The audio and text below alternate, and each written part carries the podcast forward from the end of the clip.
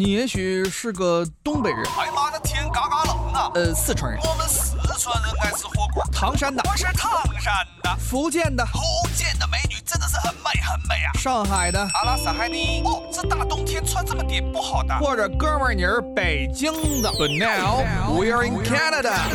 听众朋友，大家好，欢迎来到《魅力多伦多》节目。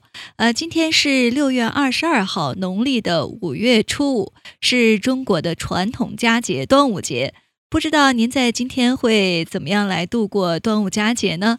呃，在刚刚过去的这个周末啊，第三十五届多伦多国际龙舟节在湖心岛正式举行。可以说呢，龙舟节是东西交汇、古今交融的一个生动展现。那今天呢，我们就在节目中邀请到参与本届国际龙舟赛的一支队伍——加拿大海河龙舟队的队长刘旭伟先生，请他呢来跟我们一起聊一聊龙舟竞技和端午节传统。刘旭伟先生，你好。呃，你好，陈林。呃，可不可以先给我们介绍一下您的个人背景啊？是怎么样想到要来参加？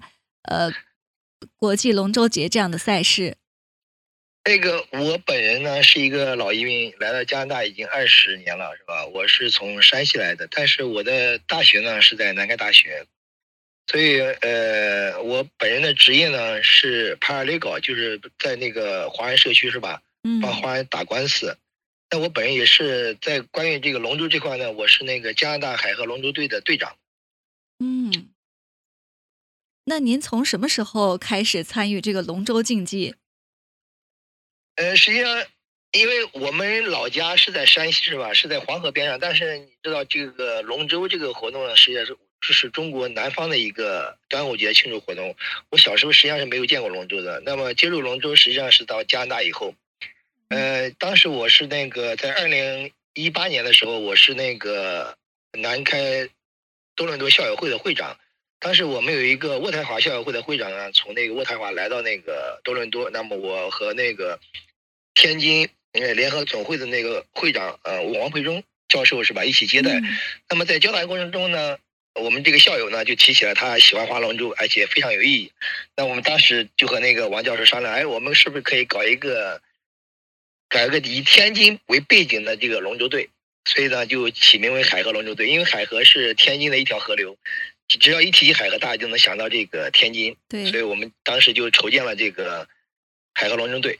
那么我是队长，嗯，呃，对于北方人来说，划龙舟我觉得是一个新鲜的事物啊。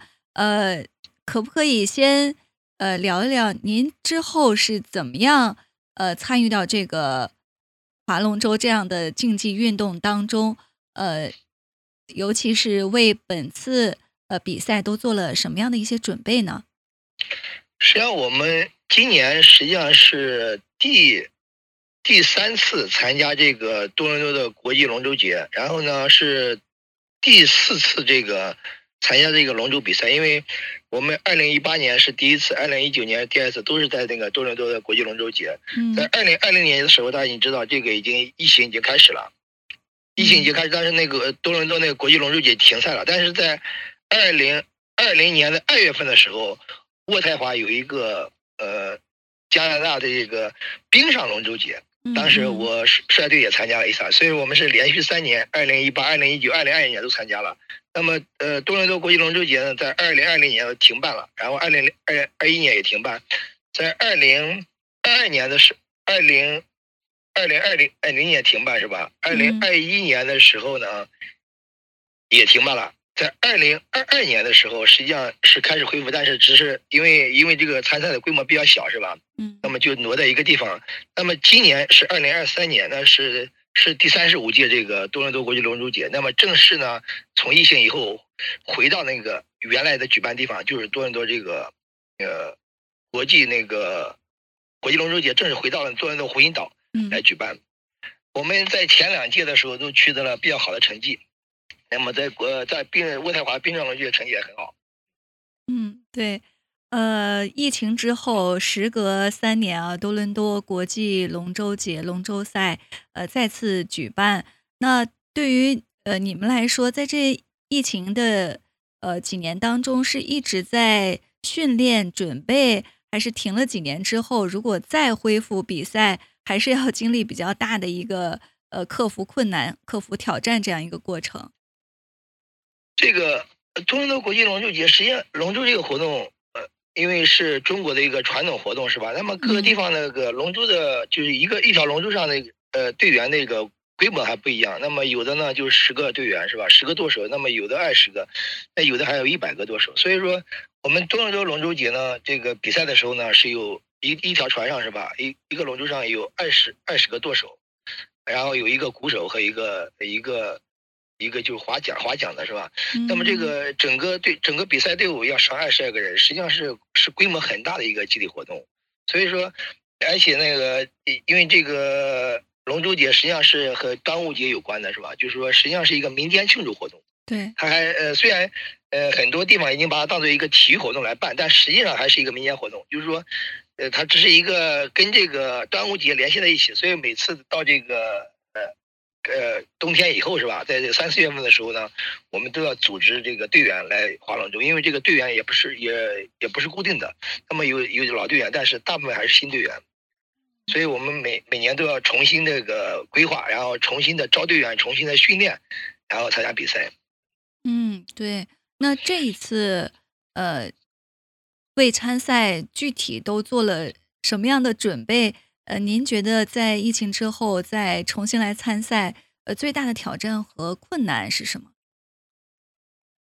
是呃，因为这个多伦多这个龙舟节，我觉得划龙舟比赛的时候呢，是一个呃，就比方像那个排球和这个排球、冰球、篮球、足球比起来是吧？嗯。他这个要求队员是很多，要求队员很多，因为最起码有二十二个队员，然后再加上一个候补是吧？而且那个。应该将近二十五六个队员，而且呢，呃，它因为它是一个水上运动，呃，就是说场地并不普遍，是吧？就是你要训练训练场地，而且多伦多呢还有一个问题，多伦多就是因为它这个冬天比较长，冬天比较长，而且这划龙舟呢需要水上训练，那么这个多伦多龙舟节又在六月份开始，所以在但在四四月份的时候呢，多伦多还比较冷，对，那么我们实际上只有一只有五月份一个月的时间。在这个冰上训练，所以这个训练时间也是一个问题，是个一个是经费经费，就是说一个我觉得一个根据我这这几年举办这个就是就举办这个龙舟龙舟赛这个经验是吧？那么一一条龙舟这个呃费用预算大体是在五千块钱左右，这是 minimum 是吧？最小的一个预算，而且一个龙舟队呢队员呢最少需要二十二十几个人，对吧？而且呢大家都要，而且花的时间呢。最少需要两个月，因为需要又要训，需要室内训练，需要室外训练，还要比赛两天。嗯，这这个这个，而且你你知道，大家都是因为都是业余队员，不是不是专业的运动员，就所以说，呃，在这个两到三个月时间内，是吧？大家都要腾出来时间，而且每次活动的时候呢，还必须所有的基本上所有的人都参加。比方说，我租一条龙舟，是吧？嗯。那么是要二十个人剁手，那么如果是只来十个剁手，那么这个。实际上，对这个龙舟的租赁费也是一个浪费，但是呢，也也不好训练，是吧？所以每次参与呢，都是每次训练的时候呢，都要接到大部分都要参与。但是你知道，对于一个移民来讲的话，是吧？大家每个人都有自己的家庭、自己的工作，是吧？那腾出这个时间呢，都是非常有困难。所以我觉得这个是龙舟活动的一个困难之一，一个是资金，一个是人员，再一个是大家的，就是训练时间。然后你对这个这个活动的投入是吧？因为每个人的参加这个龙舟活动的那个目的都不一样。那么我们以前呢，因为他他的组织背景不同，个人经历不同是吧？他的要求也不一样。所以我们今年就像我们这个今年的这个龙舟队伍里面，就大部分人都是新手。那么很多人都呢，就是说想体验一下划龙舟，先体划。但是呢，有的那个龙舟队伍呢，他已经搞了很多年是吧？每年都在训练。然后呢，他们就想，OK，我们就当做一个运动项目来搞。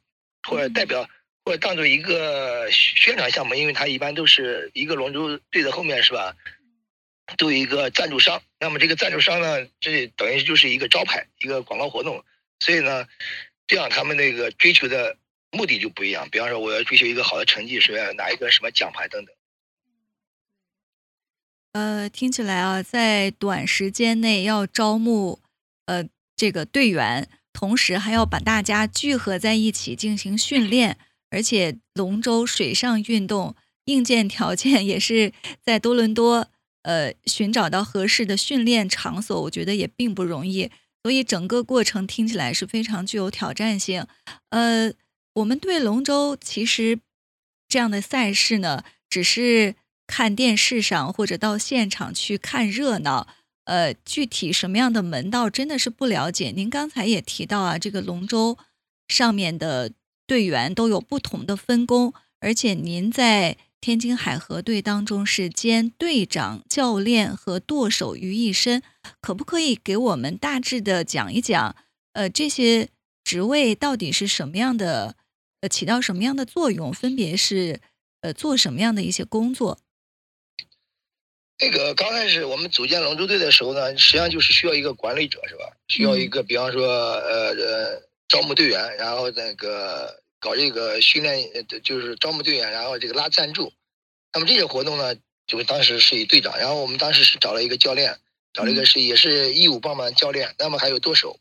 但是在第二年比赛的时候，我们就发现一个问题，因为你知道我刚才说过，这个龙舟训练的时候，每次都需要二二十个人参加，是吧？嗯。但是二十个人实际上如果少一个人呢，这个活动就没法办。比方说他来了二十名舵手，但是呢，二二十名这个划桨的是吧？嗯。但舵手出缺席的时候是吧？那个基本上就没法训练了，因为尤其是在水上训练的时候，所以呢，当然我觉得这个就是一个龙舟训练的一个瓶颈。所以在第二年的时候呢，我就报名参加了一个一个西人俱乐部举办的这个舵手的培训。舵手是划桨那个还是掌握方向的？后面后后面划桨，然后呃不不是划桨，后面拿一个那个舵，然后掌握龙舟前进方向的。哦。前进方向的。那一个船上只有一个舵手。一个船上只有一个舵手，对。嗯。所以呃，就是如果这个舵手，所以我呢就作为一个替补的舵手，就是如果我当时在训练的，如果我们的队舵手不能来的话，是吧？嗯。如果临时有什么事的话，那么可可以自己做舵手。那么在今年的时候，实际上我们也同样面临这个同样面临这个问题。首先是队长是还是由我自己来负责，所以我负责这个招募，是吧？招募招募队员，因为这个招募队员实际上也刚才也提到了，就是实际上还是有很大困难的，因为这个。因为现在这个多伦多华人社区里面，这个龙舟队越来越多了。自从因为我们当时举办了海办了海河龙舟队以后呢，随后我们以前参加海河龙舟的队队员是吧，就分出去了。那么就然后他们就又搞了好几个这个龙舟队，好几个龙舟队。那么实际上这个在华人圈子里面，这个划龙舟呢，就是这个爱好者呢，因为华人那个范围有限，是吧？爱好者有限，所以这样的话，实际上是招募队员是越来越困难。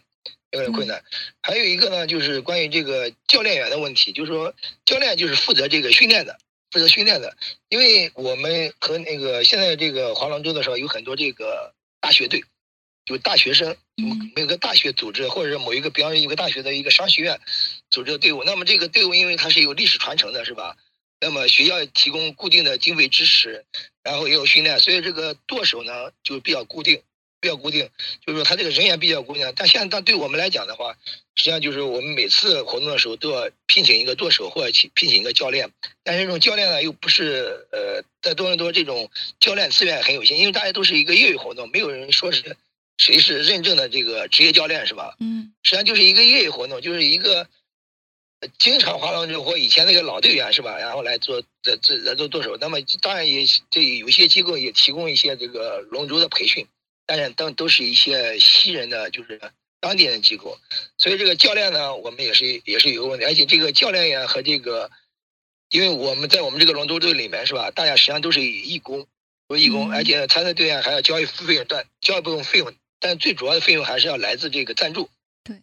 但是呢，教练和这个舵手呢，一般是要要聘请的，就是但是这个价也价钱也不便宜，现在目前上这个新的行就是说。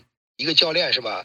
以一个小时的收费已经到一百块钱左右，知道吧？所以这个成本也很高，成本也很高。所以我们当时今年我们为了这个节省这个开支，然后因为我们自己本身也没有拿，因为没有拉到很多赞助是吧？也实际上就没有拉到赞助，因为我们用的那个费用呢，还是我们以前积攒的一些费用。所以呢，我们今年就是由我来呢，呃，兼任这个教练和这个舵手。嗯，节省很大的一笔经费。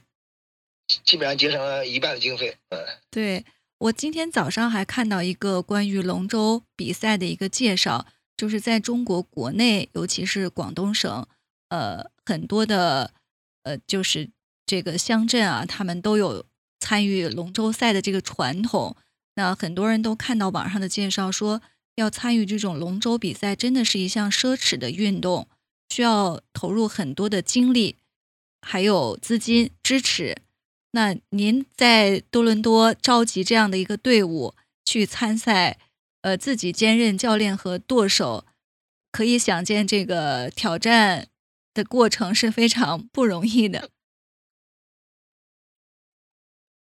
呃，是是这样的，因为这个每每次这个每年搞这个龙舟活动的时候，都占了我大量的时间和精力。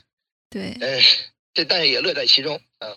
嗯，对，呃。那这一次，呃，你们做好了准备去参加国际龙舟，呃，这个多伦多国际龙舟赛，呃，可不可以给我们介绍一下这次比赛的一个大致情况？现场情况是怎么样的？这个，呃，根据这个，呃，今天我们去看了以后，是因为我刚才说过，这个是疫情恢复以来是吧？是第二次有疫情之后的第二次，不是疫情之后，是就是疫情，因为这个疫情中断了两年是吧？那么是第二次恢复以后的第二次龙舟赛，而且是第一次恢复恢复到原来的地点。那么以前呢，多伦多这个国际龙舟节是吧？实际上是北美最大的一个体育赛事之一。它每年呃将近有两百支队伍。我们在二零一八、二零一九年的时候呢，它报名队伍都接近两百支。那么有一万名运动员参加是吧？而且这个游客呢有五六万人，每年到就是这个比赛这两天在。在这个多伦多岛上是吧？来游玩的游客们。那么今年呢，实际上是根据那个报道，应该是有一百二十支队伍参加，一般是队伍参加，要有五千名运动员。那么游客有两万人。实际上这个是目前正好恢复到这个疫情之前的一半以上，一半以上。那明显还是有，还是有，还是有区别。那明显的感到岛上的。人还是不如以前多，但是我觉得，因为这是疫情的疫情之后的第二年嘛，所以我觉得已经很不错了，也也非常的热闹，也非常热闹。嗯，参与者是各个族裔都有，不只是我们华裔的呃居民，对吗？呃，这个龙舟呢是起源于我们中国，但是呢，龙舟它是应该是一，它这个运动比较特殊，特殊之处就在一个是它是一个水上室外运动，对吧？再一个呢，需要很多人参与。需要很多人参与，好像还有点那个冒险的性质。所以说，这个龙舟龙舟活动传到传到这个国外以后，是吧？很快就被当地人接受，尤其是白人，而且尤其是大学生。所以实际上，你如果去你去呃这个比赛现场的话，你会看到，你觉得好像是因为是龙舟嘛，是和端午节有关的，好像是中国人。实际上，我觉得目前来讲，应该是以新人为主。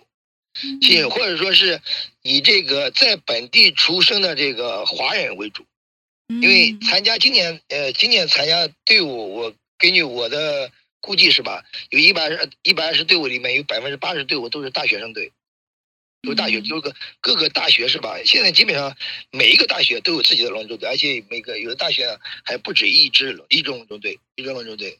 对，而且还有一些新的一些特殊的团体，比方说这个糖尿病组织啦，或者说老年团退休团体是吧？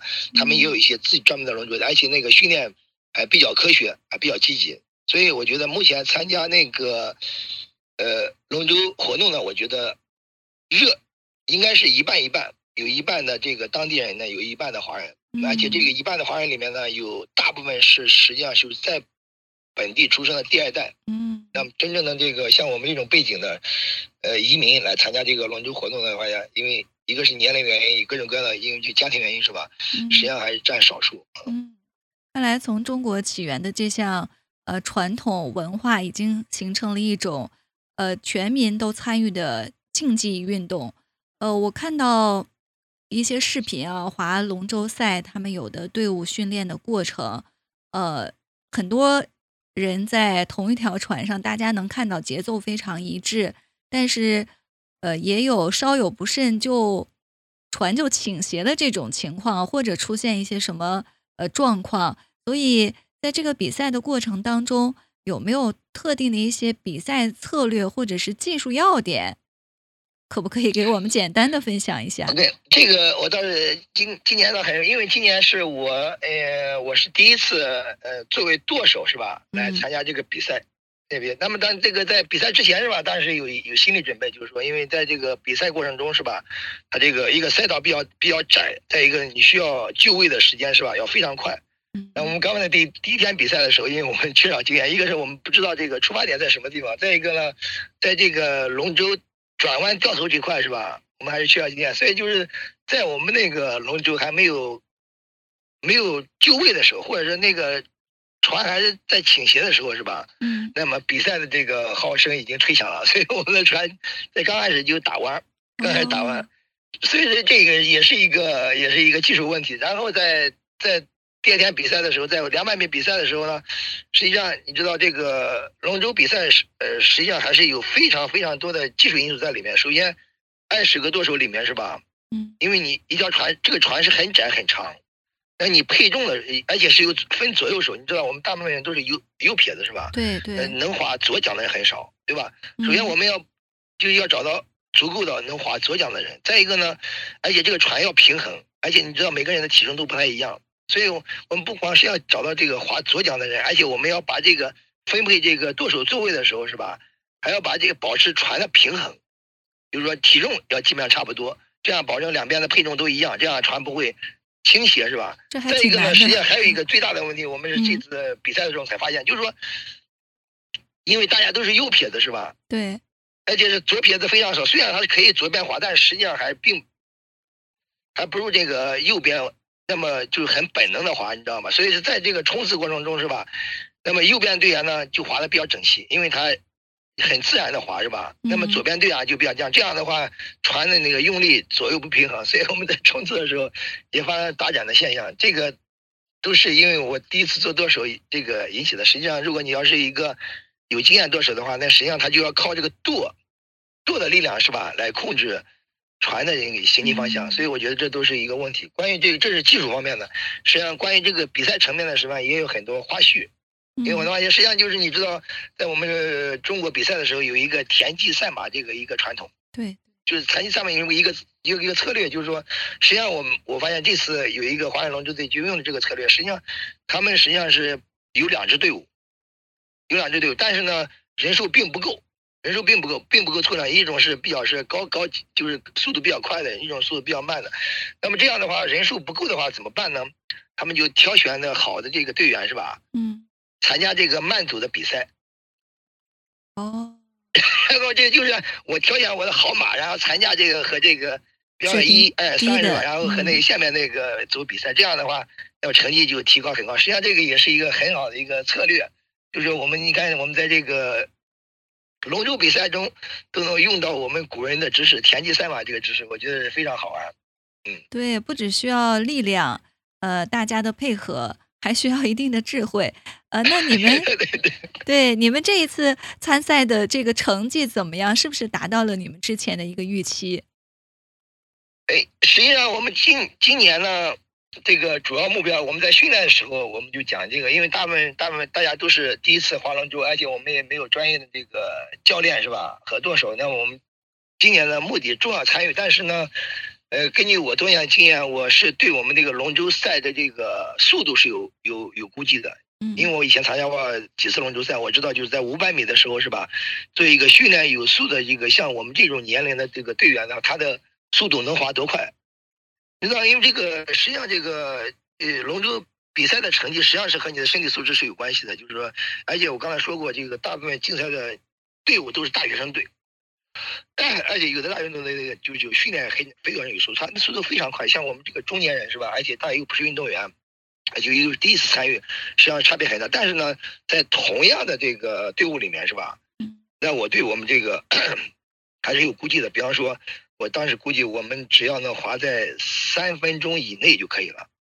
那我嗯们这次比赛的最超最高成绩呢是两分五五五百米成绩是两分两分五十秒，所以我觉得还是达到了我们的预期。但是呢，在这个决赛阶段是吧？当时有五个五个队伍参加是吧？就是有同样级别的这个比赛有五个队伍参加，当时我们得了第四名，就是只差和和那个铜牌队只差两秒钟。嗯，呃，几乎就可以拿到奖牌。呃，这个五百米啊，三分钟或者两分钟，呃，我好像我我没有太大的这个概念，就跟人跑步比起来要快很多，跟车比起来是不是跟车速差不多？那个车速还差很远，车速还差，我觉得不没有汽车快。但是实际上，你如果在现场看比赛的时候，呃，确实挺快的，嗯，确实挺，因为大家尤其是滑着整齐的时候，那个频率是吧？对，在船里面还挺，而且这个船很大，你知道吧？因为你想很长的一个船是吧？所以看起来还是比赛起来还是非常壮观。对，也比较刺激。我看有的龙舟比赛啊，就是前几名最后都是几乎呃撞线，或者是差别很小。呃，所以他们的这个，比如说得冠军的和第二名这个差别，您觉得是在哪儿？是不是队员之间配合的好？呃，劲儿往一处使，就有可能得得冠军。这个呃，因为冠军它是这样，因为这是一个群众性的体育赛事，是吧？嗯实际上它是并没有什么一个特殊标准。它在它这个，比方说我们有一百，今年有一百二十支队伍参加，是吧？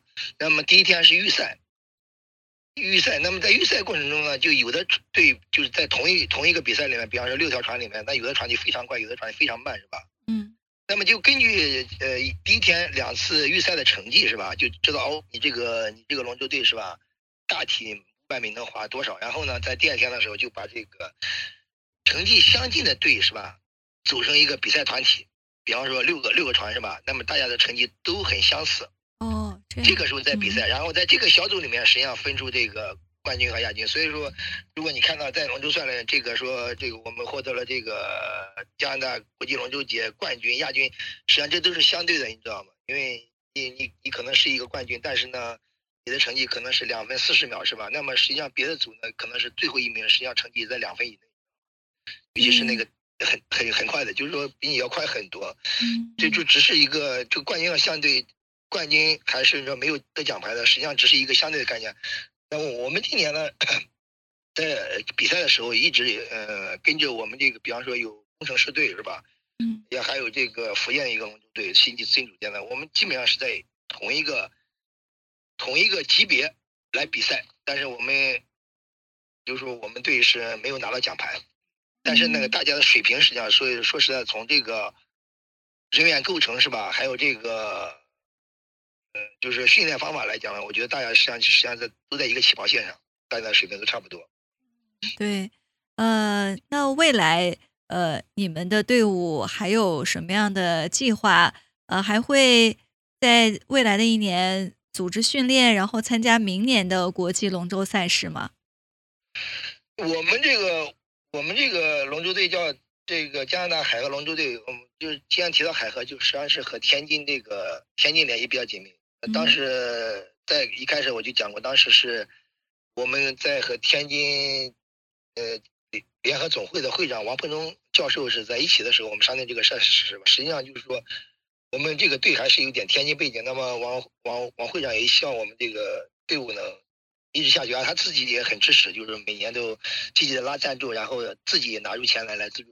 所以我相信呢，我们这个活动还会继续办下去，继续办下去。而且我们不光是有这个夏季的龙舟活动，实际上我们还有冬季的龙舟活动。那么我们下一个计划应该是在明年的二月份去渥太华参加那个冰上龙舟活动。活动，因为这个活动实际上是很特别的一个活动，因为夏季龙舟这个在水上运动还比较多，但是在冰上运动的时候，冰上比赛龙舟的，到目前来讲，我觉得好像只有这个在北美来讲，好像只有渥太华一家，而且它这个规模还挺那个什么，叫渥太华国际龙舟锦标赛，所以嗯，规格还挺高的，所以我们下一步的计划应该是参参加这个活动。好，呃，到时候我们还会继续关注你们的队伍啊，去参赛的这个情况。呃，今天呢正好是端午节，您刚才在节目的一开始也提到，呃，您是北方人，呃，那么在这一天，您会延续一些过去的传统吗？怎么样来度过端午节这个这个中国的传统节日？因为中国这个地方非常大，那我是南南北差别还是非常大的。我记得小时候我们在过端午端午节肯定是要过的，是吧？那个嗯当然就是，但是我记得当时我们小时候过端午节的时候，就是那个挂一个做那个香包，哎嗯，，每个人身上挂一个香包，好像是有一点辟邪的意思，是吧？那小孩是在腿上和手上都手都绑上一个就是五彩五彩线。绳，对我们小时候也这样。这个这个嗯是我小时候印象最深的，尤其是挂香包这一块是吧？对因为这个香香包呢有辟邪的作用，知道吧？辟邪的作用。那么到加拿大以后呢，实际上这个因为大家都是来自五湖四海是吧？对那么这个就比较统，就好像是越来越南北差异比较小了。那我们今天今年我们这个我们家过龙舟节，我今天早上出来的时候呢，正好挂了艾草，因为家正好家里有艾草是吧？嗯，挂艾草实际上也是龙舟节的一个活动。对不就是端午节的一个活动，所以我们把呃艾草剪下来挂在门上，一个是挂艾草，再一个是还有一个就是最典型的就是吃粽子，对对，然后是划龙舟，所以挂艾草、吃粽子、划龙舟，那是我们家这个庆祝端午节的一个活动，我觉得我们都做到了，嗯，对，还挺全乎的。呃，就是我们南北方 吃粽子，大家都说南甜，呃，南咸北甜哈。这个在我们多伦多，我来到这儿以后还是有挺深的感触。南方的朋友吃这个肉粽子，我还是呃来到多伦多以后才知道的。对我们老家喜欢吃那小米和红枣枣包起来啊冻子，对这个是北方的一个特点。对，没错。那我们今天呃是端午节，呃是我们的听众朋友呢，相信也会通过吃粽子、呃包粽子或者是挂艾草等等啊一些呃文化传统来度过这个端午佳节。呃，那今天呢，非常感谢刘律师接受我们的访谈，谢谢您，祝您端午节安康。呃，祝你端午节安康，祝听众朋友端午节安康，嗯，好的，谢谢您，再啊见。再见，拜拜。